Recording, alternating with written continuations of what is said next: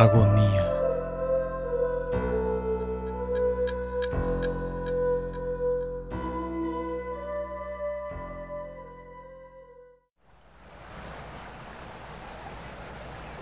Lo profundo negro cubría la tierra y el cielo. Las estrellas se hallaban distantes. El titilar de Sirio se diría un respiro agónico, fatal. Aún sucedía la noche. Sin embargo, los animales, cabras y borregos, balaban. Estaban despiertos. Sabían que era hora de partir a pastar al llano.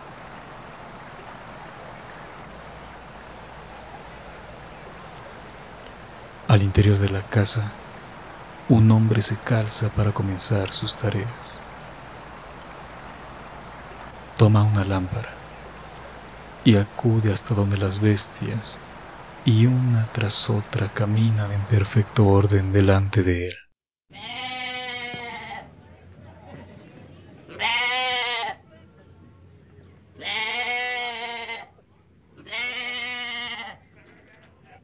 Una vez fuera, el hombre monta su caballo y junto con las bestias emprenden el camino. Recorren la montaña. Las piedras se fragmentan bajo los cascos de las bestias. Sus voces y sus pasos constituyen un sonido polifónico, ambiental que se integra con el viento y el trinar de las aves. A la distancia se observa erguirse el sol sobre las montañas. El negro se torna en escalas de azules, cada vez más oscuros conforme la altura incrementa, y sobre la tierra impactan los primeros rayos. Las nubes se muestran incendiadas y el frío, de pronto, acentúa su gélida caricia. No obstante la penumbra, no hay necesidad de luz artificial.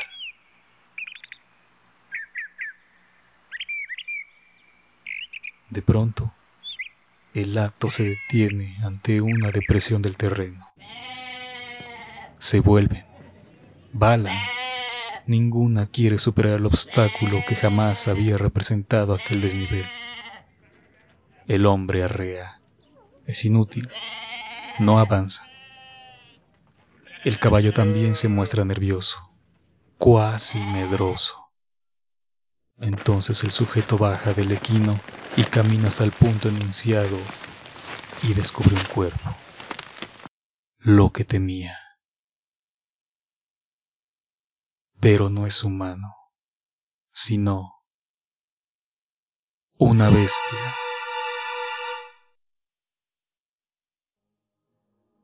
Se diría la morfología de un oso. Sus extremidades son gigantes, así como sus garras. Su pelaje, negro, profundamente negro, como un abismo brilla a causa de la sangre que emana de sus heridas. Su torso aún se inflama. Respira. Es una imagen aterradora. Un extraño ser moribundo, por lo que parecen ser heridas de bala y golpes contundentes. Los rayos del sol no llegan hasta esta depresión Así que el pastor dirige la luz de su lámpara sobre aquel ser y lo recorre. No observa mucho. El largo y grueso pelo corporal oculta sus facciones, excepto donde ya no hay pelo y la piel se muestra desnuda y lacerada. Justo en sus pies, atados con alambre de púas, y las garras delanteras clavadas en la arena.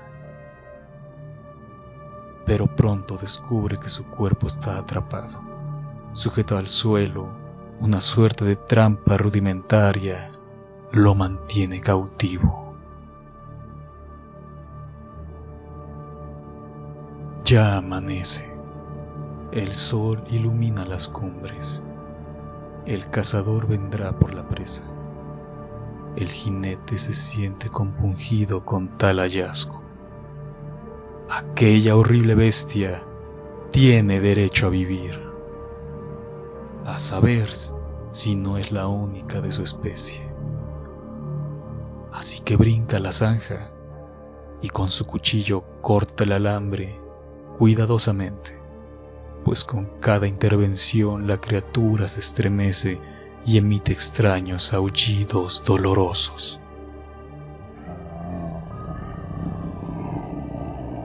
No puede hacer más. El cuerpo es ingente, imposible cargarlo. Si a aquel ser le restan fuerzas, se erguirá e intentará huir. Pastor lo observa. ¿Quién colocó aquella trampa y cómo fue que esta criatura llegó hasta aquí? Se pregunta. ¿Habrá caído en la trampa y luego el cazador le disparó y golpeó para asegurarse de que muriera? Alguien sabía de su existencia, porque allí no acuden los cazadores. Nadie por esos lares practica la caza puesto que no hay nada que cazar. Nada. A lo lejos escuchan violentos ladridos. Quizás es el asesino. Asustado, el jinete monta y apura su ganado. Rodean la zanja, ganan distancia y dejan atrás a aquella extraña bestia.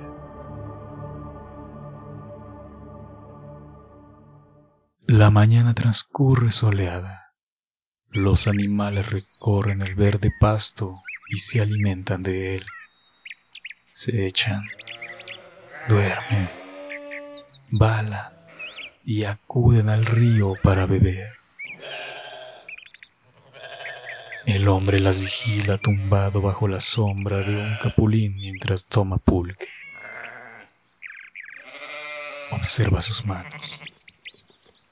Están manchadas de aquella extraña sangre. Es mediodía. El sol está en su cenit. Es hora de comer. Otro arriero llega a aquel llano para relevar al primero. Este monta su caballo y torna a casa.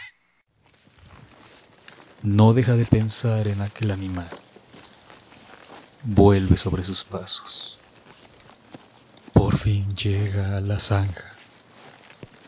El animal no está ahí solo los vestigios de su cautiverio, su sangre derramada y mechones de pelo. Pero la huella de su sangre se extiende fuera de la depresión y se pierde en el horizonte. Quizás no sobrevivió y el cazador vino por él y lo llevó a rastras. pero no hay huellas de cabellos ni de vehículos que supondrían el arrastre del animal. Sin embargo, hay vestigios extraños, pequeños surcos sobre la arena, cuatro líneas paralelas de alrededor de 30 centímetros de extensión. Del otro extremo, el mismo patrón. Si aquella materia fuera agua, se diría un hombre que nada. En este caso, alguien que clava las uñas y apoyado por éstas se impulsa sobre la tierra, se arrastra. El hombre decide seguir la sangre y avanza lento sobre su caballo. Se adentra a lo alto de la montaña, donde las copas de los árboles impiden que la luz ilumine de pleno y la penumbra y el frío acuden el rastro de sangre asciende. Sonidos extraños sacuden con el viento, susurros ininteligibles de la naturaleza.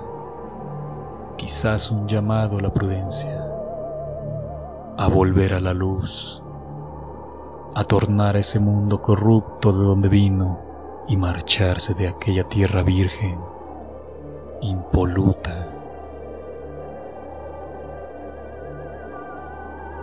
El invasor halla más que el rastro de sangre, mechones de pelo y rasguños sobre la tierra,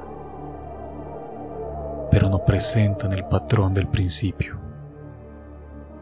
Conforme se asciende, el terreno se torna rocoso y sinuoso. Extraños reptiles descansan sobre las piedras y en los troncos de los árboles. No hay aves, ni una. Y el caballo se muestra nervioso.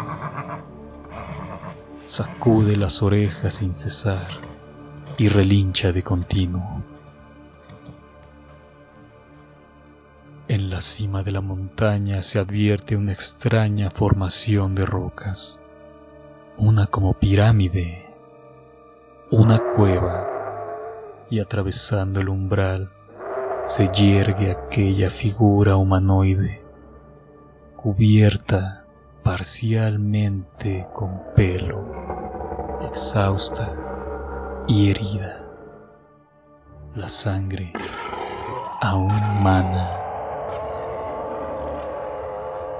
El extraño contempla atónito, aterrado. De pronto, cae la noche. No hay sino oscuridad.